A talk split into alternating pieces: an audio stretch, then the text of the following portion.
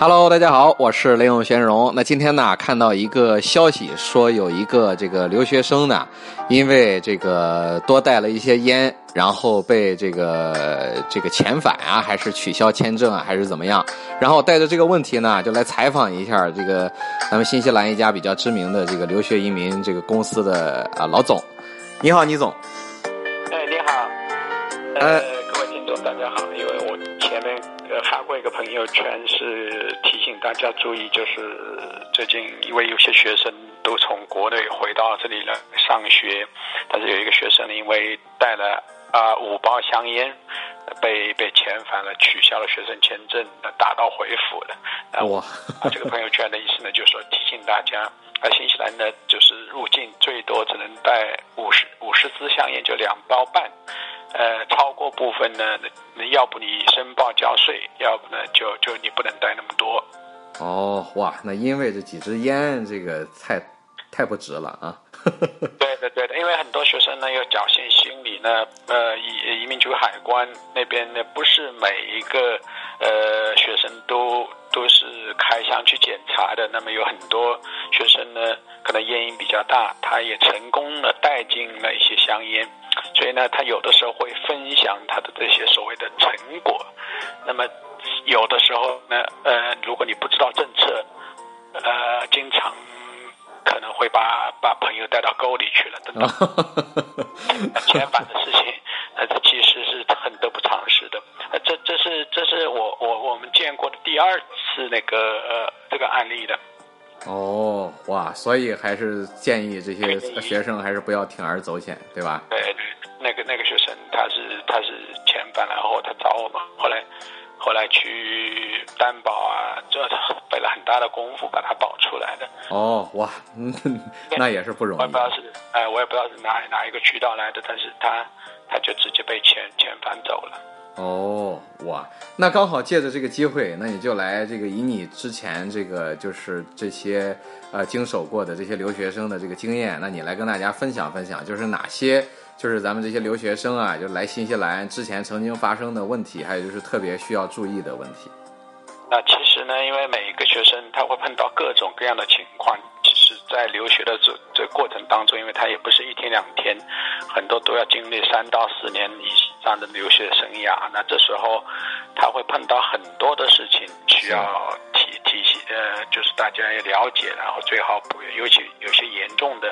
会触犯法律的一些事情呢，千万不要去做。是第一个是你入境的时候，一个是香烟的申报，第二个是说一些一些呃植物种子啊或者动物的那些制品食食品，你该申报就得申报。是这个呢，经常呃有有学生有侥幸心理。呃，第二个呢，就说平时呢呃出勤上课，你你该上课就上课，出勤率呢不能太低。呃，如果有些学生的确，如果他的学习有困难，结果呢，他比如说考试，呃，fail 的一些课程，但如果你的出勤率是够的，或者你表现还是不错的，那很多时候呢，可以争取到移民局的一个呃，给你个一个再再给你一次机会。他，如果你出勤率是不够的话，很多时候就不不会给你机会。哦，也就是说，有的学生他可能就是跑去打工了，他呃这个不去上课了，是这个意思。对，提到提到打工，可能我还提醒同学注意一个呢，就是说，呃，一般来说，新西兰是允许学生打工的，每个学生呢每个星期可能有二十个小时的打工时间。那如果你你毕业以后呢，可能可以打全工，但是很多学生不了解，在这个二十个小时当中呢，你是不可以自雇的。那因为经常我们看到有一些有一些新媒体啊，或者是一些一些创业故事，会分享一些学生的一些所谓所谓呃创业史。那经常是国际学生在这边读书的时候，就开办了一个公司，做做代购也好，做什么也好。包括今天我看到一个新闻，就是 McLean 的中学一个学生，他做一个他他认为那个校服太贵了，是。所以呢，他就做一个生意，说啊，把把学生的校服收购起来，哦，然后我去去卖，呃，不管怎么说吧，是不是他有些商业利益？但是他事实上这个行为呢，其实是一个一个自雇的生意行为。哦，学校说这样会影响你的签证，那这个学生呢就就去投诉说学校威胁他。哦，但事实上，作为作为我们的行业人来说呢，我们会知道说，这个学学校呢，其实也没有威胁他，是因为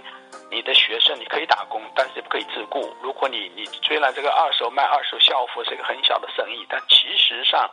学校说会影响到到签证，也是也是有道理的。所以呢，有有时候我们看一个新闻的时候，要要要要要要分析说这个有没有违反基本的签证条例。对，包括我们上次看有一个说。成功的一个一个学生说，他现在创立了一个呃代销平台，非常成功。那么他说他读书的时候就已经开始做各种各样的代销呃代购什么那些，那其实他也是违反了签证条例的。呃，说的好听呢，就说只是没没没人去追究这个事情，万一有人追究了，其其实他也是。会碰到很大麻烦的哦，这样也就是说，这个学生即使他这个签证上面有这个打工的这个二十个小时的许可，但是他也是不能做生意的，他啊，他也不能做生意，不能自雇的，大家要了解。但等到毕业的时候，他的他的工作签证是开放式的工作签证，他可以做生意的。那这这个大家要了解这些政策。另外呢，可能还有就是说，呃，有一些学生呢，可能会找各种各样的中介去所谓。呃，疑难杂症，那有有时候呢，他你不需要把自己带到这个疑难杂症那个地步，